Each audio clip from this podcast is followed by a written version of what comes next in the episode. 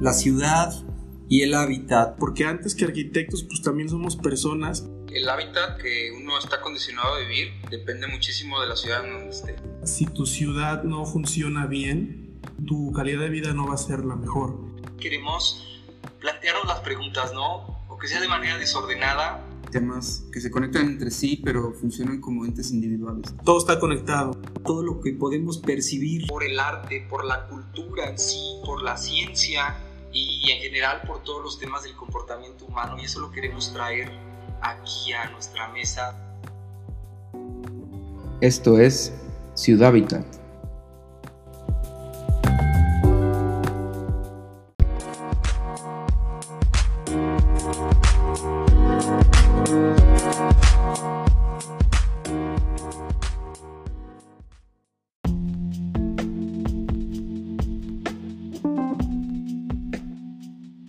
¿Qué tal? ¿Cómo están todos ustedes? Qué, qué placer, qué gustazo poder nuevamente en otro formato, pero conectar los micrófonos. Ahora estamos probando un, un, formato muy especial, por lo que la actualidad nos, nos pide, nos solicita, pero que nos abre muchísimo las puertas para eh, ampliar los horizontes. Estamos haciendo una una sesión vía Zoom con un invitado muy especial, eh, pero por lo pronto Oscar Hernández está aquí conmigo compartiendo el anfitrionaje de esto que es Ciudad Habitat. Hola Oscar. Hola, este, buenos días, buenas tardes a, todos los que estén escuchando. Y pues sí, este es em, un formato pues que afortunadamente con todo este tema de la pandemia se ha dado mucho el poder platicar a distancia con plataformas como como Zoom, Skype o cualquier otra cosa. Entonces pues, estamos aprovechando esto pues para seguir este, haciendo nuestros episodios, que luego no, siempre pueden ser presenciales, pero pues la idea de esto es seguir alimentando y, generando eh, ideas y, pláticas y discusiones. Entonces eh, le cedo la palabra a Alberto para que presente a nuestro invitado el día de hoy. Claro que sí, tenemos el gustazo de tener a un, un joven estudiante de arquitectura de, séptimo semestre y hasta próximo a graduarse, con muchísimas inquietudes sobre temas como el que hoy vamos a tratar. Eh, Arnulfo Aldaco, muchísima gusto de estar aquí compartiendo esto contigo. Eres bienvenido. Hola. Hola Alberto, hola Oscar. No, pues muchas gracias a ustedes por la invitación. La verdad es que yo estoy encantado y creo que al igual que ahorita estamos en Zoom, estos formatos de podcast nos permiten llevar el, el, debate, el diálogo, la reflexión a lugares muy lejanos, igual como ahorita podemos estar a distancia, también el poder escucha puede estar a mucha distancia y creo que nos da para, para mucho. Excelente. Sí, no, pues este, bienvenido. Eh, les platicamos un poquito de Arnulfo y él ahorita nos va a complementar todo este tema. Arnulfo tiene una plataforma que inició hace un par de años que se llama Urbes donde Arnulfo toca temas de ciudad en general, de vivienda, espacio público, este, arquitectura, etc. Eh, y es algo que nos interesa mucho porque Arnulfo es una, pues digamos que es como un activista social desde el, desde el lado de promover ideas y, discusiones y etcétera. Entonces, pues estamos contentos de tenerte aquí en, en, el podcast porque nos, algo que nos interesó mucho de tu perfil es precisamente que pues estás estudiando todavía y que tienes ya estas inquietudes de, de poder transmitir y, que la gente empiece a leer o a escuchar que la arquitectura va más allá de solamente la edificación en sí, o sea, es un tema de, de ciudad y de habitabilidad, como lo, por eso hicimos este podcast para hablar de todo esto. Este, y pues, si quieres para empezar, platícanos un poquito por qué creaste Urbes, este, cuáles son tus inquietudes y, y para que podamos entender un poquito más cómo piensas. Gracias, Oscar. Pues sí, precisamente Urbes creo que es un lugar para compartir inquietudes, temas urbanos, ya sea pues, las cosas buenas, las cosas que yo veo mal desde mi perspectiva, las cosas que simplemente son. La, ahora sí que la, existencia de, de, la ciudad es todo, todo un tema, ¿no? Pero precisamente yo, conforme, siempre he tenido ciertas inclinaciones por la arquitectura, ¿no? Creo que es algo muy vocacional como profesión pero ya conforme iba entrando a la carrera, te vuelves un poco reflexivo y crítico en ciertos aspectos me vi como muy empujado a tener que expresar muchas cosas, estas inquietudes que creo que si me estaban como confrontando mucho a mí, creo que le podrían aportar mucho a, al público en general, a, a, cualquier ser que viva la ciudad, a cualquier persona, incluso, como ya se ha mencionado, se puede abordar la ciudad desde una perspectiva no necesariamente antropocentrista, porque también es parte de, del hábitat, del ecosistema, de la biosfera. Y bueno, es, entonces, todas estas inquietudes yo las empiezo a plasmar en un blog, que es, es este caso de Urbes, y intentaba ser siempre la idea súper abierta, que todas las personas pudieran leer, intentar evitar el lenguaje técnico, que a veces se me, se me da la onda también, apoyar esto con la parte gráfica, incluso algunos videos y eso, porque creo que quizá no te voy a convencer porque ni siquiera estoy seguro si mi punto de vista es el, es el correcto, incluso en tan solo dos, tres años de carrera he visto que evoluciona muchísimo. Creo que el hecho de que nos pongamos a reflexionar y a cuestionarnos toda esta parte del espacio que habitamos, cómo nos, cómo nos hace interactuar, cómo nos hace incluso construir la realidad o cómo nos puede coercer para bien o para mal, creo que es un tema que, que urgía hablarlo y sigue urgiendo hablarlo y eso evidentemente sí me ha enfocado un poco al activismo y a veces es muy gracioso porque se termina politizando todo, pero bueno, ese creo que ya, ya es otro tema de, del oficio, ¿no? Oye, Arnulfo, como estudiante de arquitectura del Instituto Tecnológico de Estudios Superiores de Occidente, del ITESO, pues este, proyectas mm, muchísimo interés, muchísima madurez de, ideas, de ideas propias. Mm, esto, yo tengo la curiosidad porque soy profesor universitario, Oscar también lo ha sido, eh, y no, no, no es sencillo o no es, no es fácil encontrarse no abundan los estudiantes universitarios con todas estas inquietudes y con la neurona tan despierta. Em, ¿quién, quién, te ha, ¿Quién te ha llevado hacia allá? ¿Algún profesor en específico? ¿Un grupo de profesores? ¿Un grupo de compañeros y compañeras? Este, ¿cómo, cómo, cómo, se ha dado este despertar de tu, de tu conciencia urbana? No, no sé exactamente a qué se deba. Ciertamente estoy súper agradecido con todos los profesores que he tenido en la carrera. Creo que a todos se les ha aprendido algo, a lo mejor no, algunos otros de ciudad, a veces más de cosas de hasta de representación, pero he aprendido muchísimo de todos los profesores, muchísimo de, lo que he platicado con mis amigos, ya sea en la seriedad de las aulas o, en el hueco que es un barecillo atrás de Titeso, en, en, los diálogos que se hacen, pero también mucho mis papás, uh, un poco en, mi vida he, vivido también en un chorro de lados súper diferentes, desde un barrio muy cerca en el centro histórico de Guadalajara, he vivido en Coto, en edificio, también tuve la oportunidad de estar un semestre de, cambio en Vancouver, o sea, la, como que la vida también me ha forzado mucho a vivir en, distintos modelos de ciudad, creo que te obligan a, a, reflexionar un poco también, ¿no? Y mis, ahora sí que también es agradecer a mis papás que siempre me han estado apoyando, comprando libros.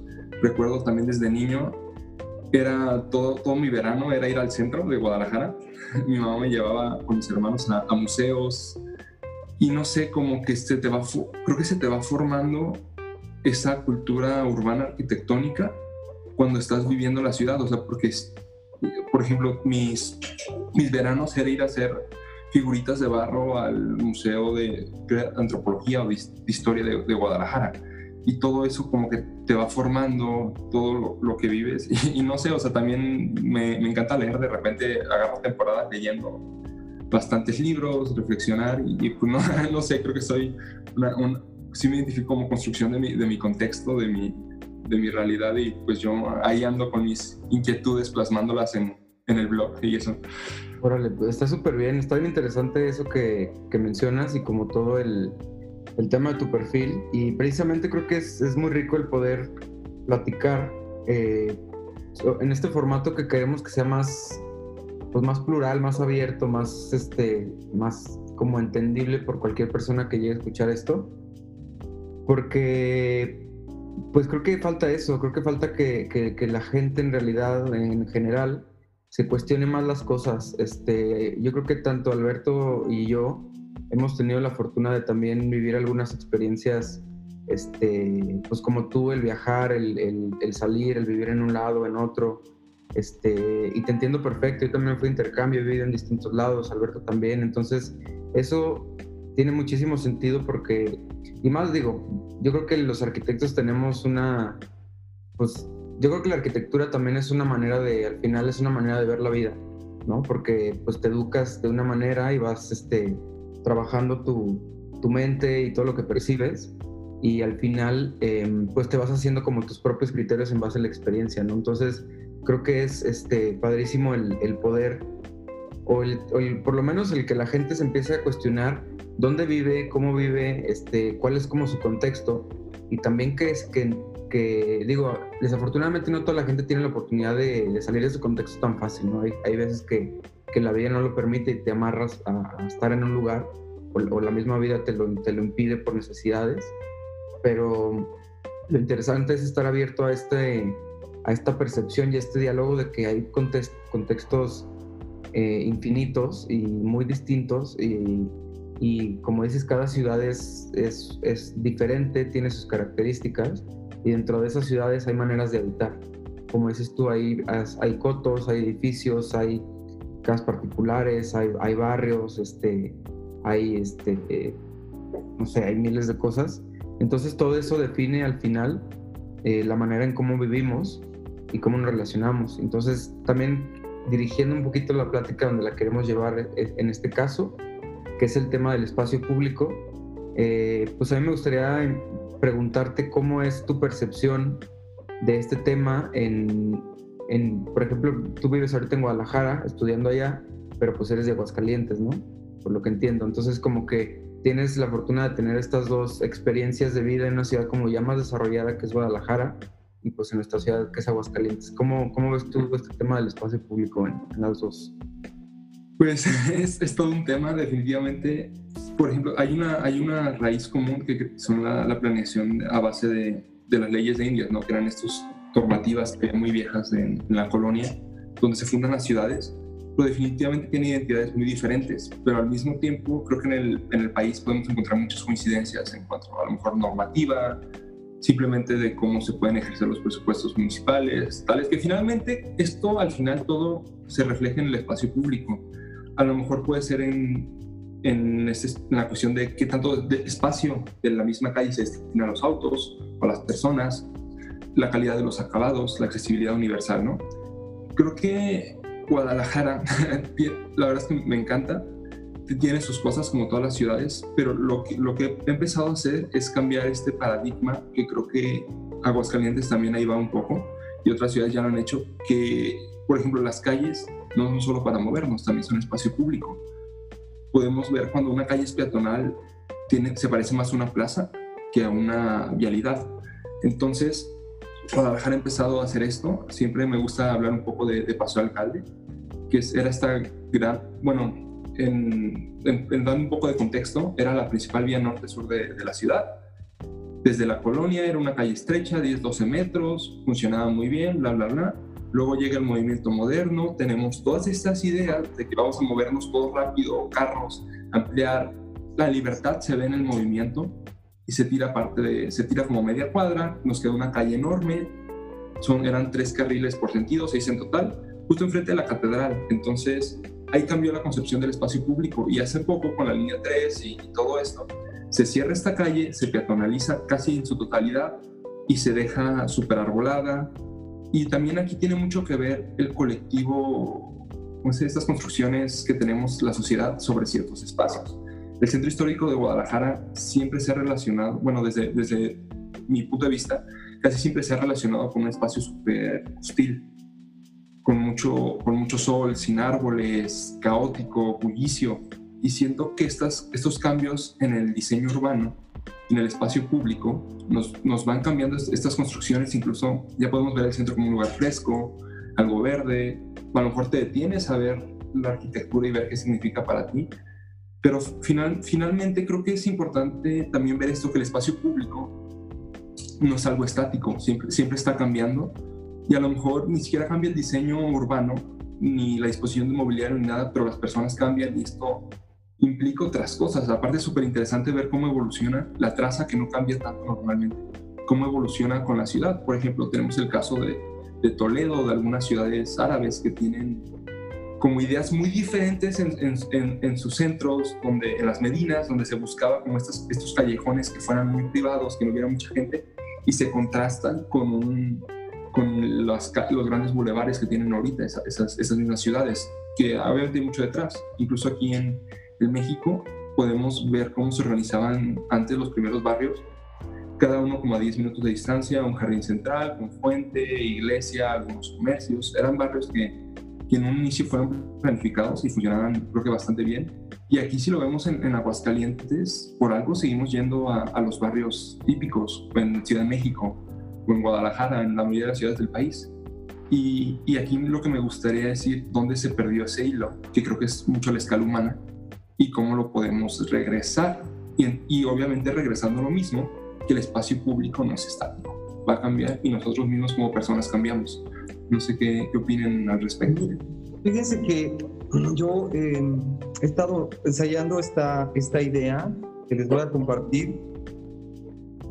Yo creo que la ciudad, yo intuyo que la ciudad empieza históricamente, yéndonos a, a los primeros asentamientos humanos, la ciudad empieza, empieza a hacer eso cuando nace el espacio público. O sea, cuando Juan puso su casa aquí y luego llegó su hermano y se puso en la casa de al lado porque entre los dos hacían cacería o, o este, no sé, se, establecieron en algún lugar porque tenían un río enfrente o atrás o, los recursos necesarios para, para vivir establecidos, vieron que ponerse de acuerdo para compartir el espacio que estaba alrededor de su vivienda y allí nace el espacio público, porque ahí es donde convergen, al principio, los hijos de ellos, las, las, familias, pero al crecer las familias y al crecer las comunidades, ese espacio público em, se va politizando en el mejor sentido de la palabra, ¿no? El espacio público es un fenómeno político,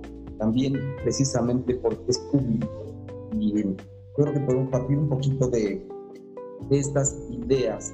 Mm, ¿Cómo, ¿Cómo es ahora? Ahora les pregunto, ¿cómo es el espacio público? Eh, ¿O cómo es, como decías tú, Arnulfo, cómo es ahorita el espacio público respondiendo al paradigma de progreso siglo XX? Pero, ¿qué le va a pasar a partir de, de, tantas cosas que están sucediendo, entre ellas el malvado coronavirus, ¿no? ¿Qué va a pasar con el espacio público? qué, pregunta. Pero, pero sí, o sea, creo que, creo que aquí la idea es que esto siempre va a ir cambiando y se van a dar nuevos paradigmas. Algunas ciudades han respondido al coronavirus, abriendo las calles a los peatones y cerrándolas al tráfico vehicular.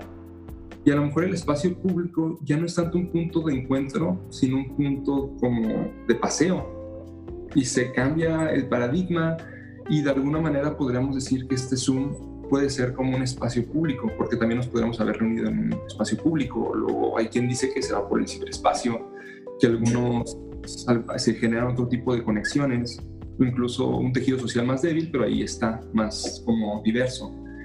Entonces, es que sí que pregunta, pero sí, creo que va a estar cambiando. Y aquí también el otro aspecto que se hace de lo más importante del espacio público, aunque es de todos, también la apropiación del espacio público en el sentido en el que a lo mejor yo, me puedo, yo puedo sentir que este sumo es mío o no soy parte de este sumo malieno.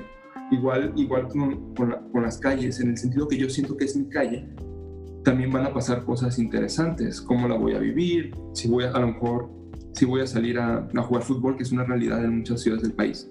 Las calles son canchas de fútbol para, para los vecinos. Creo que, creo que va a ir cambiando y a lo mejor no sé cuánto dura el coronavirus. ¿Qué va a pasar después del coronavirus? Que a lo mejor algo de movilidad puede transformar las calles o alguna otra enfermedad, o yo que sé, espero que no sea otra enfermedad.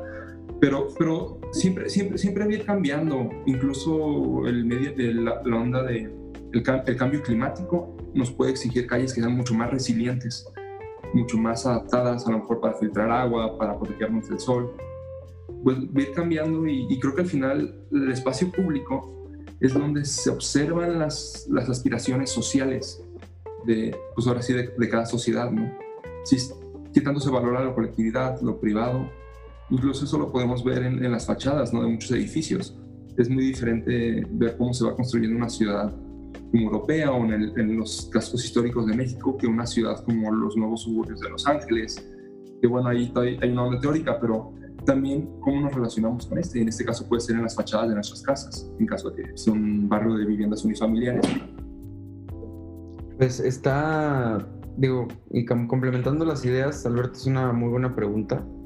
Em, yo creo que partiendo ahorita del momento en el que estamos eh, y, y, todo este tiempo de la pandemia y el encierro, pues a todos nos ha hecho preguntarnos muchas cosas. Para muchas personas ha sido pues complicado, yo creo que para la gran mayoría como un párate y cálmate y piensa y, ve qué onda, ¿no? O sea, qué estás haciendo, cómo lo estás haciendo. Este, y, es algo bien interesante porque al final creo que mucho de lo, que tú dices, Alberto, al final reside en o, nace en ese cuestionamiento de, pues, ¿cómo quiero vivir, no? O sea, al final vamos a tener que adaptarnos sí o sí a ciertas eh, condicionamientos o comportamientos nuevos, quién sabe cuánto dure esto y quién sabe si después venga otra más fuerte o no sabemos qué va a pasar, ¿no? Pero creo que es interesante el, el ahora preguntarse que mucha gente, inclusive, y tiene que ver con este tema de, de, la habitabilidad, la arquitectura y la ciudad, pues mucha gente se puso a realmente pensar y a valorar que, pues, o sea, tu casa, tu, tu espacio donde estás, o sea, es súper importante que esté bien, ¿no? Que, puedas habitar cómodamente, que te funcione correctamente, que sea dinámico, que puedas adaptarte y que el espacio se adapte también a ti, ¿no? Entonces, a partir de ahí, todos estamos encerrados y, queremos salir, pero, ¿qué va? O sea, cuando, ya te empiezas a cuestionar de, ok, pues quiero salir y quiero hacer otro tipo de actividades que a lo mejor nunca hacía, como pues, a lo mejor conectarme más con la naturaleza o, o ir a otros espacios donde normalmente no voy. Entonces ahí es cuando te empiezas a cuestionar, que, o sea, si yo enlistara como los espacios públicos que tenemos en, una ciudad de calidad, y algo muy importante que tú dices que el espacio público es literal desde que sales de tu casa, ya estás en el espacio público y las calles son una extensión de ese espacio público, ese espacio público. Entonces, este cuestionamiento de también exigir como ciudadanos, como parte de un colectivo eh, social, exigir que tengamos más espacios de calidad para pasar tiempo, para ir con nuestros amigos, familia, hijos, novia, novio, lo que sea que tenga cada quien, a, pues, simplemente a, estar, a disfrutar, más allá de nuestros horarios y de nuestras actividades diarias de, laborales, ¿no? Entonces, creo que el, el, poder cuestionar eso y que la gente entienda que el espacio público no es un centro comercial, no es este, o sea, se ha transgiversado mucho el concepto del espacio público, desafortunadamente, y es algo que pasó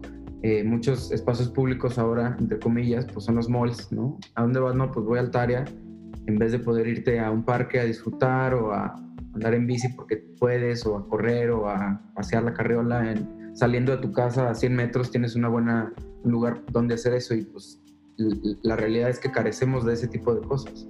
Como dices, hay contextos, sobre todo en México, que son muy hostiles con, con pues ahora sí que con los peatones y con, con la gente que habitamos el espacio entonces, creo súper importante que, que, reflexionemos sobre esto y que valoremos también muchísimo el espacio público. Hay, hay, de verdad, por ejemplo, nosotros que estamos aquí en Aguascalientes, Alberto vive literal, literal a una calle de, del, del, Parque de la Estación, que es un lugar fascinante y maravilloso con mucha historia en México.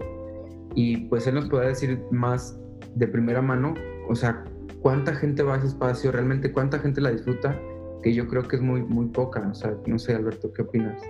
Y la calidad de vida, la calidad de vida como un concepto renovado, eh, se pensaba, yo lo comento mucho como broma, mi, papá tenía la idea de que calidad de vida era tener un, gran marquís y, y, usarlo en traslados de dos horas. Esto en Ciudad de México, donde hice mi niñez, ¿no? Entonces era irse a vivir al suburbio y comprarse una mega lancha muy cómoda para hacer traslados gigantescos. Se pensaba que calidad de vida era poder aspirar, o sea, aspirar a tener un, un avionzote de esos para poderte trasladar todos esos kilómetros. Y ahora, una generación después, yo como hijo este, de, de alguien que tuvo esas ideas, más bien hago lo posible por no utilizar el automóvil y la calidad de vida que tenemos teniendo un parque abierto, porque ahora afortunadamente el jardín de la estación está abierto, un gran acierto de parte de las autoridades, hemos mostrado mucha sensibilidad al respecto.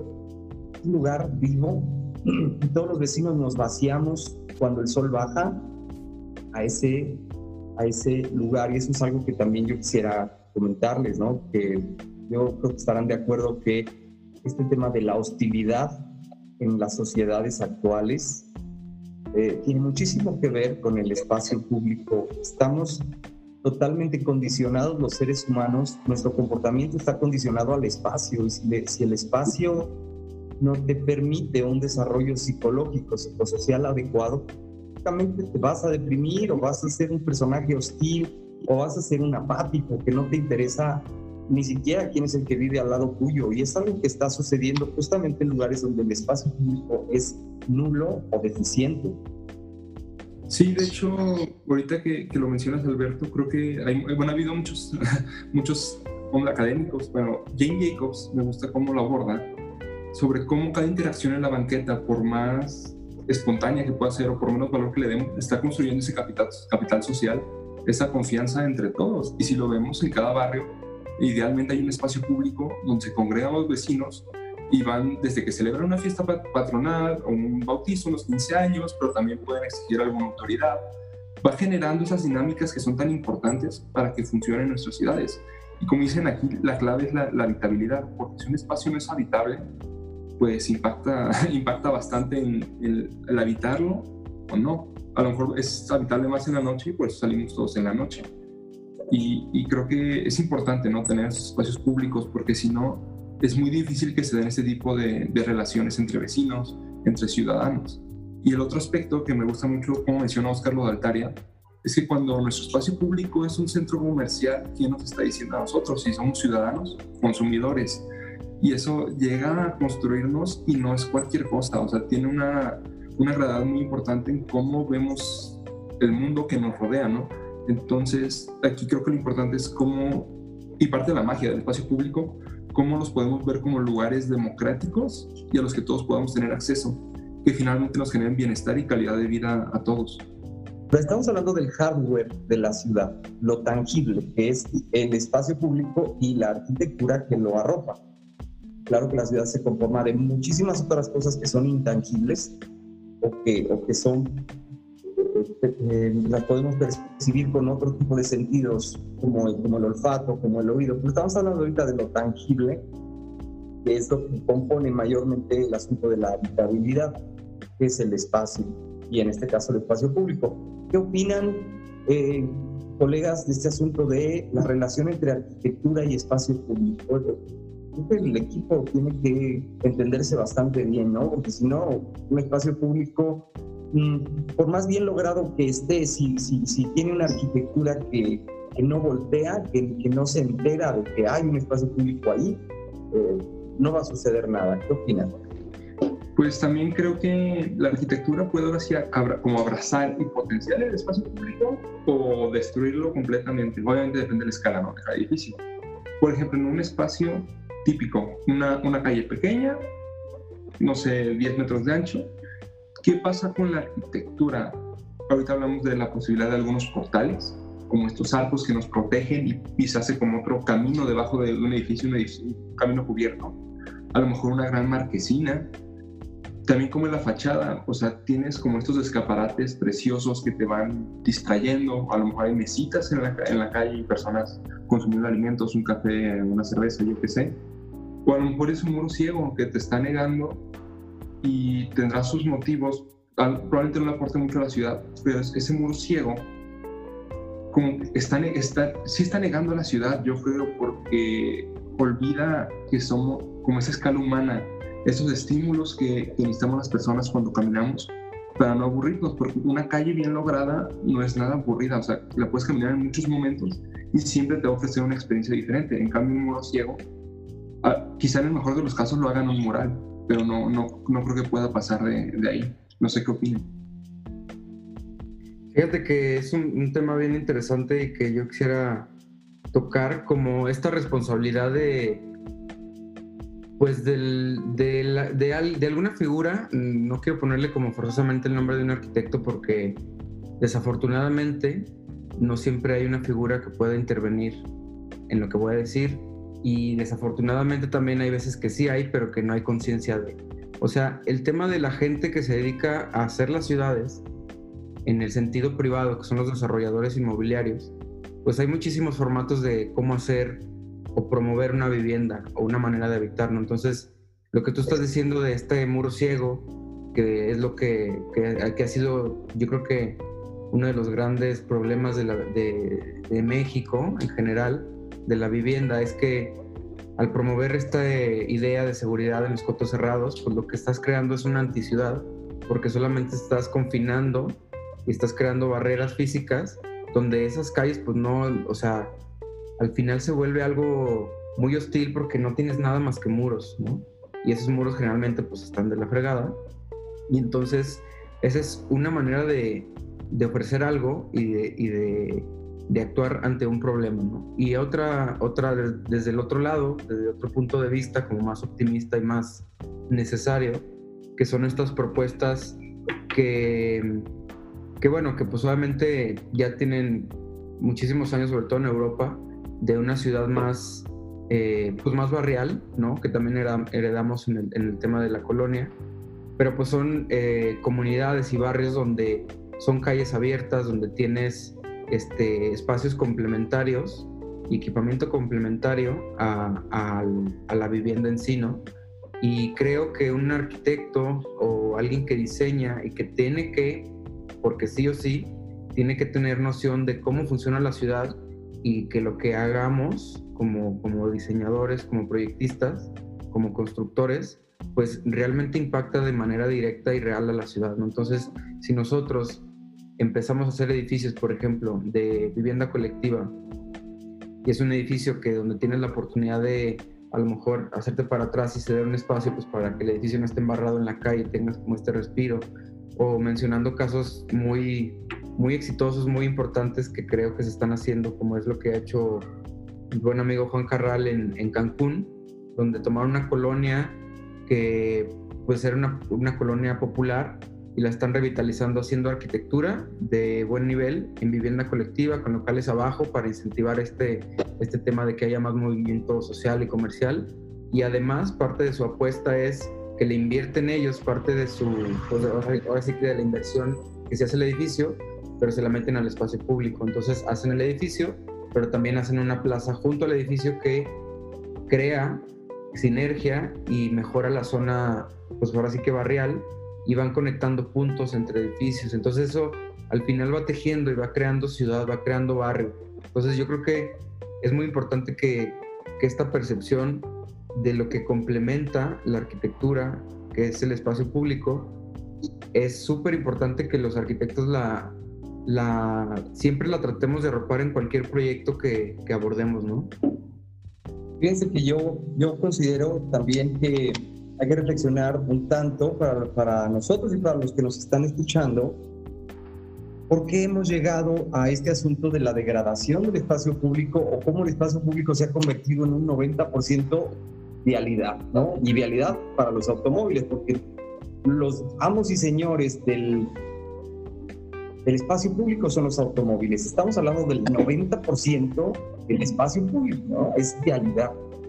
Eh, yo creo que tiene muchísimo que ver con el asunto del comportamiento humano. La degradación del espacio público se ha dado en función de este nocivo concepto de productividad, donde pues, alguien por ahí, alguien, alguien bastante visionario dijo que las 24 horas del día de cualquier persona debía dividirse en tres, ¿no? 8 horas para jalar, para trabajar, como, como, es sanamente esta jornada, 8 horas para, para dormir y, y, una tercera parte para el ocio. El, ocio bien entendido, ¿no? Como un concepto que también se ha prostituido terriblemente y resulta que ocio, te, dicen ocioso, ¿no? O sea, se ha visto, la palabra se le ha dado una connotación negativa, cuando el ocio, pues es justamente qué hacer con tu tiempo libre. Eh, como decías, Arnulfo, nos, nos han... El, el estilo de vida que se ha dado en las últimas décadas nos ha ido llevando cada vez más a dejar de ser ciudadanos activos para, para ser meramente consumidores. Entonces, estas ocho horas de ocio se han recortado porque regularmente a veces ya las jornadas de trabajo son más Y, y, mucho del tiempo que nos queda para este asunto de la libertad del qué hacer se va en traslados de vehículo, en traslados en transporte público.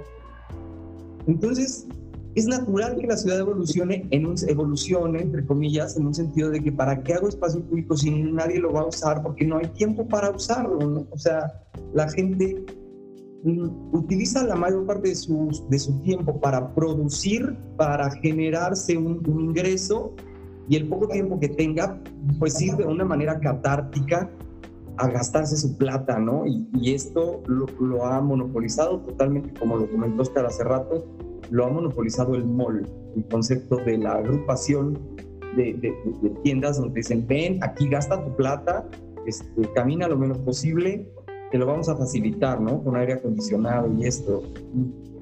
¿Cómo se ha degradado por este tipo de cosas el asunto del espacio público? Pero yo creo que puede haber un renacer de esto. Yo creo que, por ejemplo, regresando al centro comercial, es muy interesante cómo el centro comercial pone tanta atención a cuestiones de habitabilidad que debería tener un espacio público, con esos aparadores continuos, a lo mejor una galería donde también es interesante. Somos seres sociales, el, ver personas algo que nos que nos llama la atención, es, es, interesante, que nos ofrece también comida y estimulaciones sensoriales, a lo mejor, por ejemplo, aquí en Altaria, sí, todos, creo que todos hemos, hemos olido los, los roles de canela que están ahí en Altaria, entonces, o sea, finalmente está sustituyendo eso y claro que va a tener sus efectos. Y regresando al tema de movilidad, ¿cuál es el objetivo del espacio público?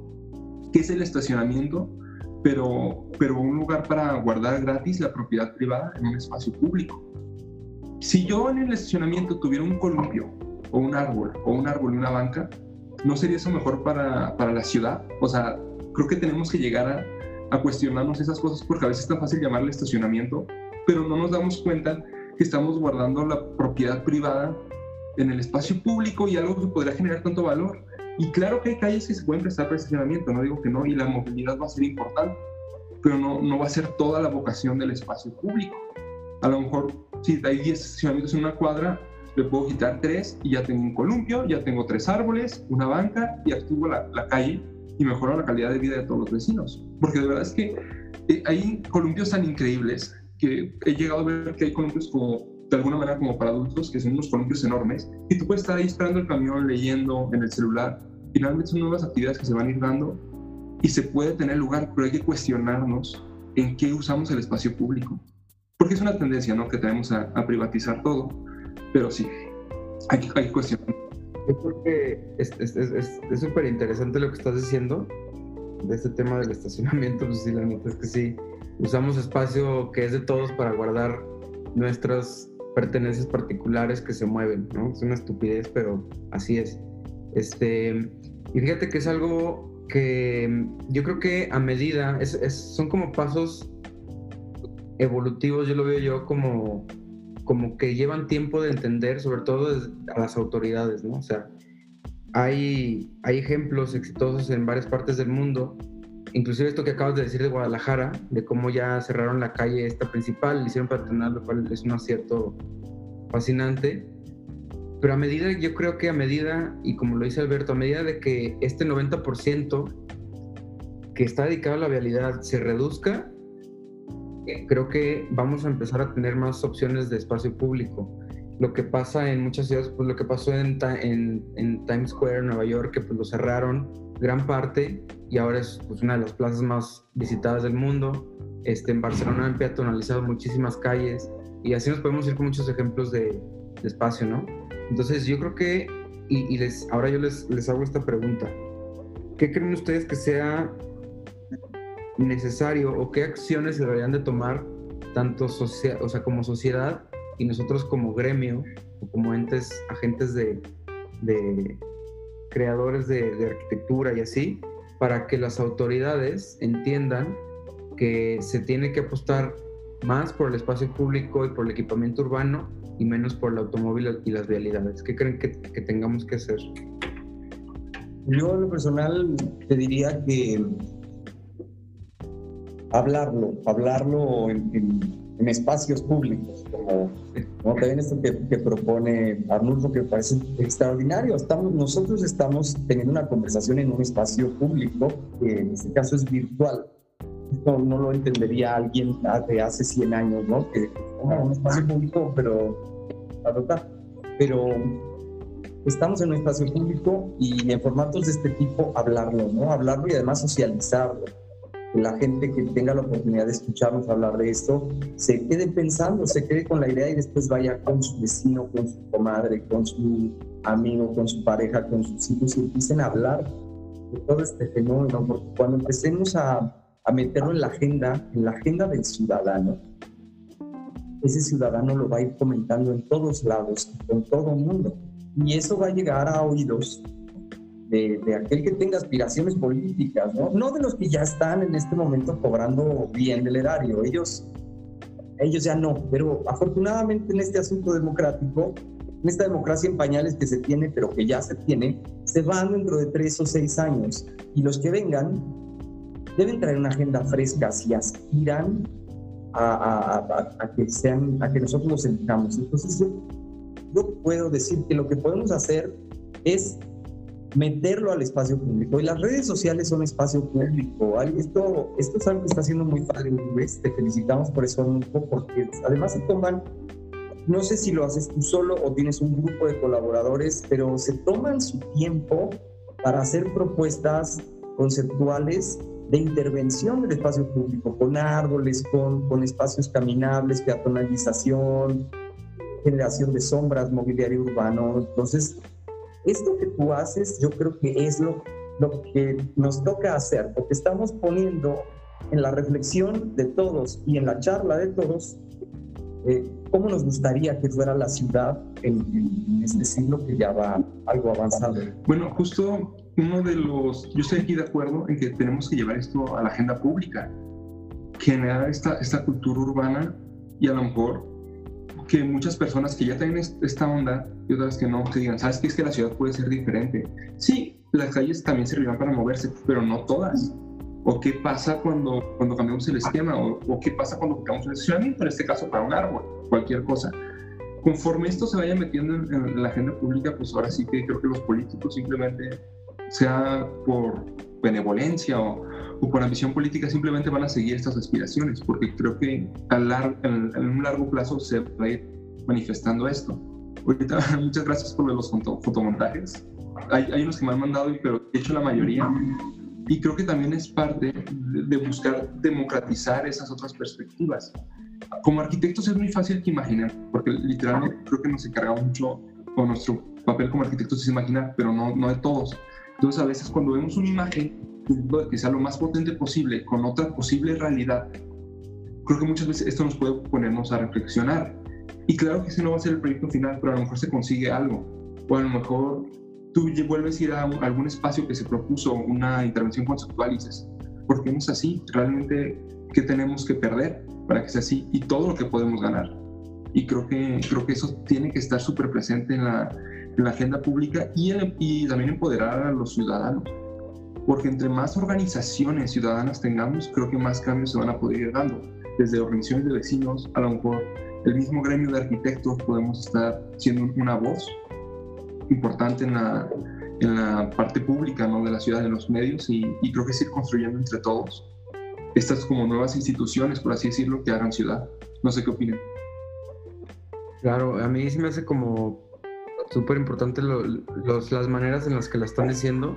Sin duda alguna, este tema de, de, las próximas generaciones, de la gente que va a estar al, al, frente de los gobiernos es clave. Y de cierta manera creo que nosotros como profesionistas y cada vez como con más, este, digamos, autoridad moral que vamos ganando con la práctica y con todo lo que hacemos, tenemos que acercarnos a, a, este tipo de gente que, que, que va en un futuro eh, a dirigir para que también se sensibilice y si no ha tenido la fortuna de ver el mundo y vivir y formarse un criterio propio más aterrizado, pues tratar de comunicar estas ideas con, esa, con esa gente. Y otra parte muy padre, que es lo que dicen de las redes sociales, pues al final, eh, afortunadamente y desafortunadamente, muchísima gente ya pasa más tiempo viendo esto de las redes que estando en un espacio público, por ejemplo. ¿no? Entonces, si este tiempo que se le dedica, que es muchísimo, que mucha gente invierte, invertimos, me incluyo obviamente, este, ¿qué pasa si empiezan a ver este tipo más de, de propuestas como las que tú has hecho, como las que otros colegas han hecho, como las que nosotros hemos hecho de, de eso, de proponer? Creo que es lo que nos toca.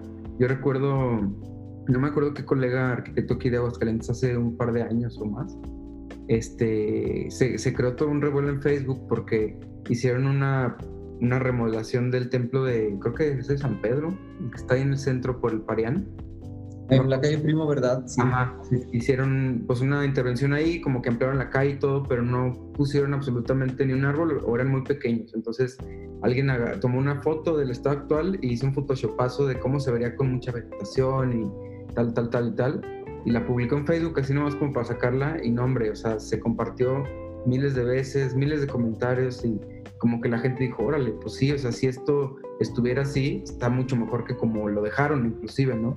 Siendo una intervención. Entonces, ese tipo como de, de acciones que al final no son, como, no son tangibles porque pues al final están en la red, pero las podemos ver y las podemos reflexionar, que creo que es súper importante que, que, las trabajemos más como, como colectivo de arquitectos que somos, ¿no? O sea, echar las ideas a, a volar y porque pues desafortunadamente, bueno, no desafortunadamente, la gente a lo mejor que no esté en este tema de, de, la creación de la ciudad, por así decirlo, o de la configuración de la ciudad, pues es, son quizás eh, temas o ideas que desconocen o que ni siquiera se imaginan.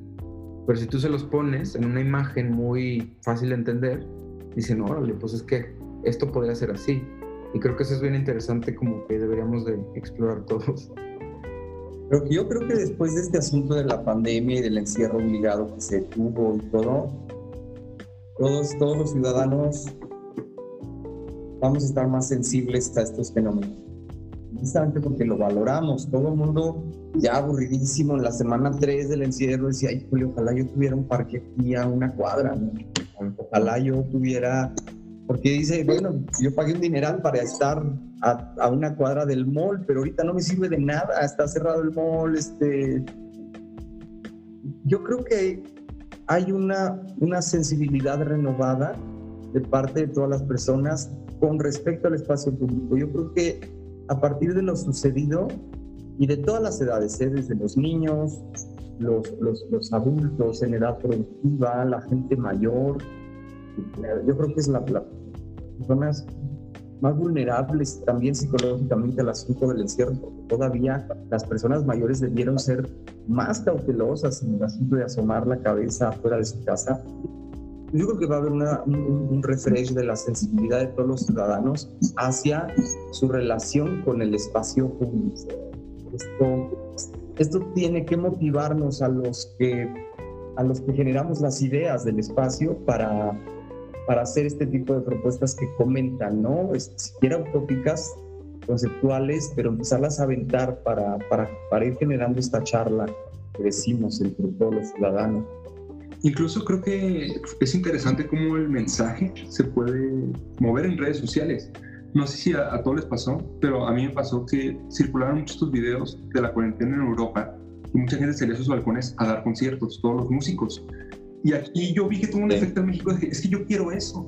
O sea, ¿cómo nos relacionamos desde, la, desde un espacio privado con el espacio público?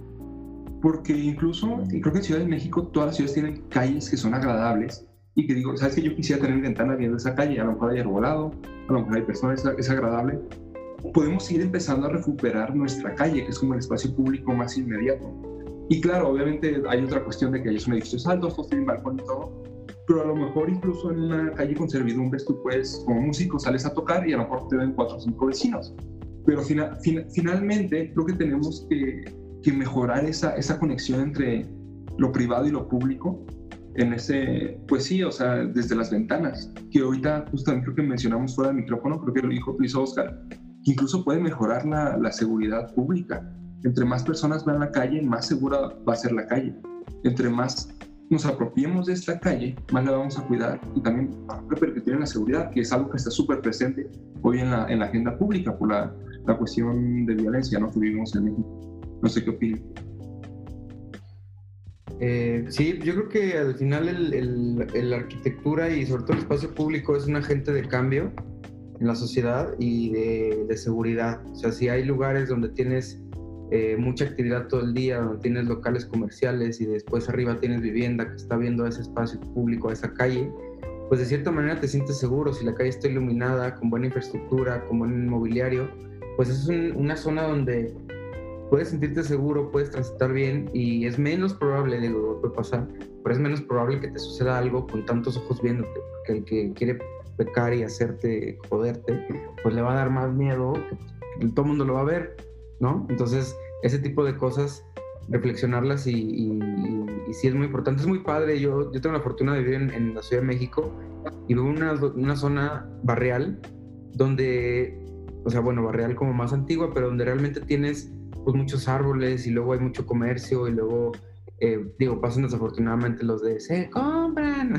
o sea, las típicas grabaciones milenarias de, de, la Ciudad de México a las 7 de la mañana. Pero a mí me parece parte de, perdón que me interrumpa, para, pero es, es parte del ADN de esa ciudad. Es, poético, la verdad. O sea, Cuarón lo, lo, lo, puso muy a gusto, todo lo auditivo en, en Roma, ¿no? Perdón, perdón por interrumpir. No, no, es, es fascinante, a mí me encanta porque al final es parte de este experimento y, la realidad es que México es un país súper eh, pues, súper orgánico, ¿no? Es como muy...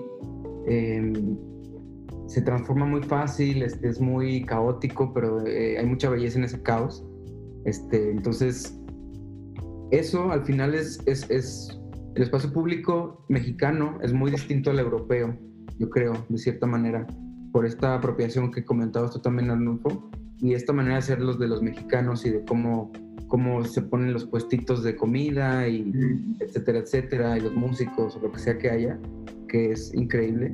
Y cuando tienes todo eso en, tu día a día, donde tú puedes salir de tu casa y ya tienes como muchas cosas a la mano, al final eso impacta en tu calidad de vida, que es lo que decía Alberto. Si tú puedes salir y a una cuadra, dos o tres o menos de cinco minutos caminando, tienes un gran parque, una gran plaza arbolada, donde puedes sentar, donde puedes ver a tu hijo que juegue y no, pasa nada, ¿sabes?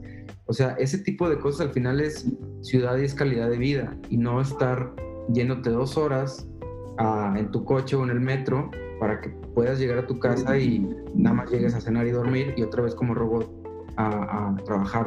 Entonces, pues yo creo que todo este tema, digo, ha estado, ha estado muy rica la plática, creo que puede seguir dando para más pero creo que esto nos puede abrir mucho la mente y sobre todo a los que nos están escuchando de pues, la importancia que tiene tanto la arquitectura como el espacio público y cómo juegan en conjunto, ¿no? Que a, que a todos los que nos dedicamos a esto de, del espacio, pues que sepamos que hay una gran responsabilidad de nuestra parte de hacer que las ciudades sean más humanas, más habitables y hacer lo que nos toca desde nuestro proyecto y también como, como gremio y como ciudadanos, ¿no? Entonces, pues yo es lo que pienso que, debemos de hacer.